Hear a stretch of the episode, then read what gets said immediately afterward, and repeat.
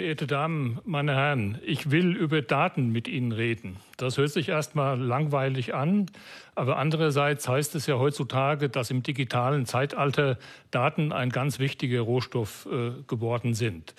Fürs Geschäft, aber auch für die Wissenschaft. Und ich will mit Ihnen über Daten reden, die für die Wissenschaft wichtig sind, die für die Wissenschaft erhoben werden. Nun, wenn Sie im Rundfunk oder im Fernsehen Berichte hören über die Entwicklung von Armut und Reichtum, über die Integration von geflüchteten Menschen ähm, oder über die Entwicklung der Persönlichkeit im Laufe des Lebens. Dann wird sehr oft gesagt, dass diese äh, Ergebnisse auf den Daten des SÖP beruhen. Das hört sich ja etwas merkwürdig an und geheimnisvoll und deswegen will ich Ihnen als erstes äh, berichten, was der SÖP ähm, eigentlich ist. Im zweiten Teil des Vortrags werde ich dann einige Ergebnisse Ihnen äh, kurz präsentieren und im dritten Teil darauf ähm, eingehen, was die Politik und wir alle äh, mit derartigen Ergebnissen ähm, eigentlich anfangen können und sollten. Nun, ähm, das SÖP ist eine sogenannte Wiederholungsbefragung, ähm, eine repräsentative Stichprobe von Menschen, das sind äh, inzwischen etwa 50.000 in Deutschland, wird Jahr für Jahr befragt nach ihren äh, Lebensumständen. Ich sagte schon, äh, es ist eine sehr große Stichprobe von 50.000 Menschen. Ähm, deswegen ist der SÖP so etwas wie ein Großgerät der Sozialwissenschaften. Großgeräte kennen wir aus den Naturwissenschaften. Teleskope beispielsweise oder Teilchenbeschleuniger sind typische Großgeräte. Die werden heutzutage auch als Forschungsinfrastruktur bezeichnet. Und der SÖP ist Teil der Forschungsinfrastruktur für die Sozialwissenschaften in Deutschland ähm, und der Welt. Es findet statt unter dem Dach der Leibniz-Gemeinschaft. Warum heißt das Ding jetzt SÖP? Als es 1982 geplant wurde, hatte man die Idee, dass man immer wieder Daten erhebt über die soziale und ökonomische Entwicklung einzelner Menschen und einer Stichprobe äh, von Menschen. Es wurden also sozioökonomische Daten erhoben und daraus hat sich dann der Name ergeben, äh, sozioökonomisches Panel. Warum Panel? Nun, ähm, international werden äh, Wiederholungsbefragungen als Panel Study ähm, auch bezeichnet, weil eine Erhebungswelle Jahr für Jahr ähm, nach der anderen folgt, wie bei einem Holzpanel. Und der englische Name ist nun mal Panel. Damit hat man die Abkürzung sozioökonomisches Panel, nämlich SÖP. Nun taucht aber das Problem auf, äh, derartige Daten als äh, Daten der Forschungsinfrastruktur werden weltweit ähm, ausgewertet. Und äh, im englischsprachigen ähm, Raum hat man das Problem mit dem Umlaut ähm, im Ö. Deswegen haben wir in den 80er Jahren schon entschieden, dass wir statt dem Ö OE schreiben. Das kann man im Deutschen ja dann auch als Ö aussprechen. Und damit ergibt sich äh, im Englischen Socio-Economic Panel Study. Und wenn Sie heutzutage in, der, in deutschen Zeitungen Berichte äh, lesen auf Basis äh, von Ergebnissen des SÖP, dann finden Sie sehr oft auch diese Abkürzung SOEP. Sie wissen jetzt, wie die zustande gekommen ist. Wie gesagt, diese Abkürzung ist äh, wichtig, weil die Daten äh, von über 1000 Wissenschaftlern jährlich in der ganzen Welt äh, ausgewertet werden. Es sind inzwischen über 10.000 äh, Publikationen auf Basis der SÖP-Daten entstanden. Und ich will ähm, Ihnen äh, nun kurz berichten von einer Auswahl äh, von Ergebnissen. Äh, das erste Ergebnis basiert darauf, dass wir schon im Juni 1990 das SÖP auf die DDR, die gab es damals noch, ausgeweitet haben. Damit können wir die Entwicklung ähm, der neuen Bundesländer sehr gut nachvollziehen. Und es wird Sie nicht überraschen, nach wie vor sind die Einkommen äh, in Ostdeutschland etwas niedriger im Durchschnitt ähm, als in Westdeutschland. Was aber sich inzwischen grundlegend geändert hat, die Menschen in Ostdeutschland sind nicht mehr viel, viel unzufriedener mit ihrem Leben, als das der Fall gewesen ist, ähm, unmittelbar nach der Wende, sondern die Lebenszufriedenheiten haben sich ziemlich angeglichen. Was ähm, ein erfreuliches Ergebnis ist, was aber auch gezeigt hat, es hat über 20 Jahre gedauert, bis dieser Angleichungsprozess äh, vollzogen gewesen ist. Weil derartige Entwicklungen so lange dauern, ist es auch nicht verwunderlich, ähm, dass geflüchtete Menschen, die in den letzten Jahren nach Deutschland gekommen sind, bei weitem noch nicht äh, so zufrieden mit ihrem Leben sind und ihren Lebensumständen wie Leute, die schon lange hier leben.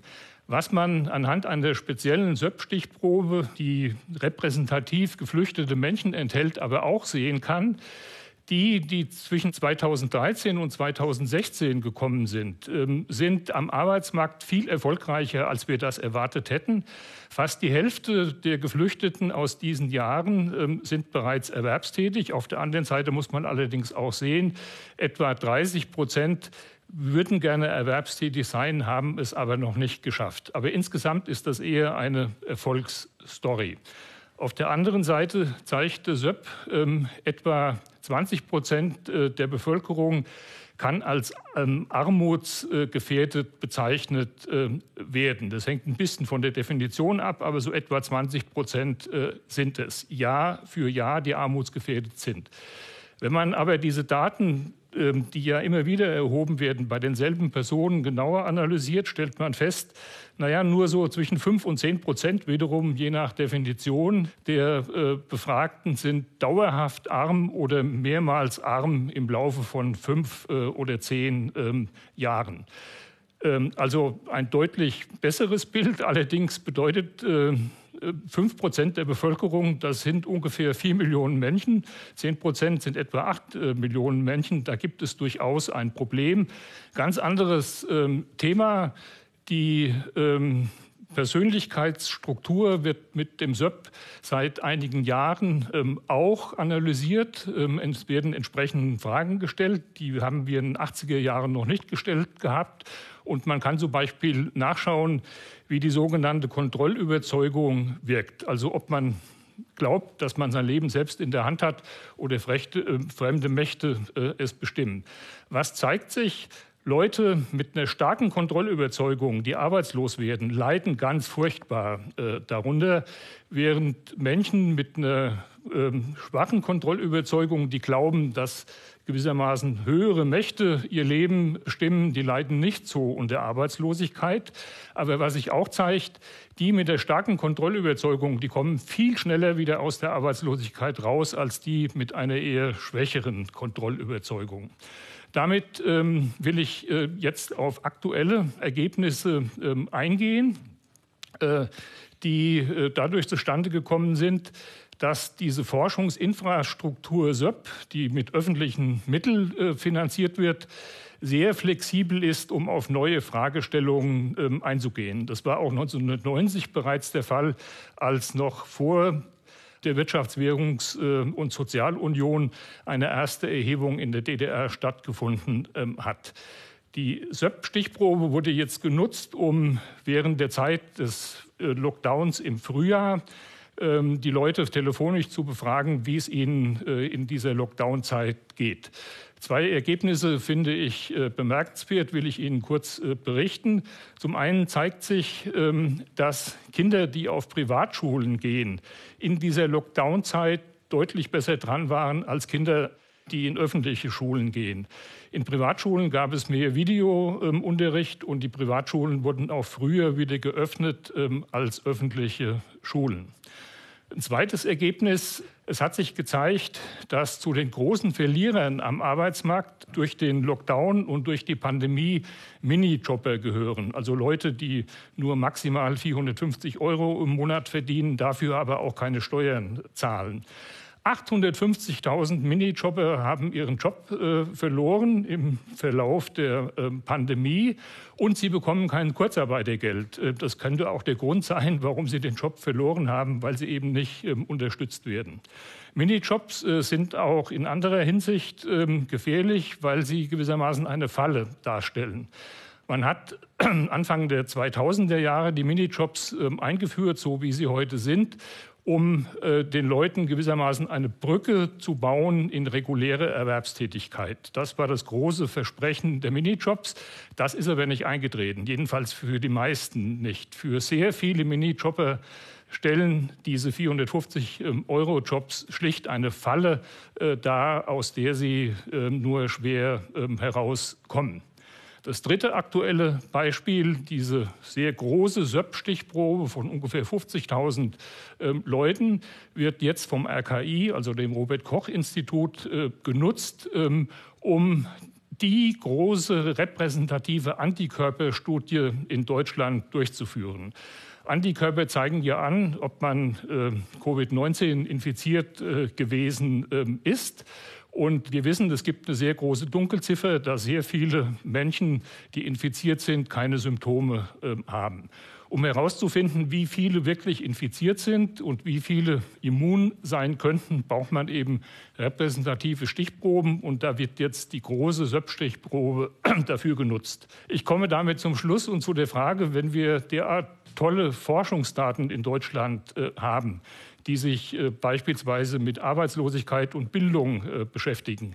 Warum haben wir dann immer noch ähm, eine hohe Arbeitslosigkeit äh, und nicht alle Kinder werden fair behandelt, haben dieselben Chancen wie andere? Nun, ähm, erstmal muss man sagen, so schlecht wie das oft in der Zeitung steht, insbesondere in den Feuilletons, äh, geht es uns äh, überhaupt nicht. In den letzten Jahren ist die Lebenszufriedenheit in Deutschland so hoch, wie sie niemals äh, nach der Wiedervereinigung gewesen ist. Auch äh, die Corona-Pandemie hat die Lebenszufriedenheit nur ein bisschen ähm, abgesenkt. Allerdings gibt es Leuten, äh, denen es schlecht äh, geht. Beispielsweise sehr viele Alleinerziehende sind in schwierigen äh, Lebensumständen. Ja, ähm, aber die Wissenschaft kann nur informieren. Sie kann keine Entscheidung stellvertretend für alle treffen. Dafür ist die Wissenschaft ja gar nicht legitimiert. Und ähm, die auf Basis guter Informationen sind Entscheidungen trotzdem schwierig. Die einen würden gerne mehr Steuergeld ausgeben, um das Bildungswesen zu verbessern. Die anderen wollen eher weniger äh, Steuer zahlen. Da gibt es kein richtig oder falsch, sondern sowas kann letztendlich nur an den Wahlurnen entschieden werden. Deswegen ähm, rate ich Ihnen, informieren Sie sich ähm, gerne ähm, auch beim SÖP im Internet äh, oder über Zeitungsberichten. Diskutieren Sie mit Ihrer Familie, mit Ihren Freunden äh, und Arbeitskollegen das, was Sie gelesen haben, was Sie verarbeiten wollen, was Sie umtreibt. Und wenn Sie sich besser informiert fühlen, dann können Sie eine gute Wahlentscheidung treffen. Vielen Dank.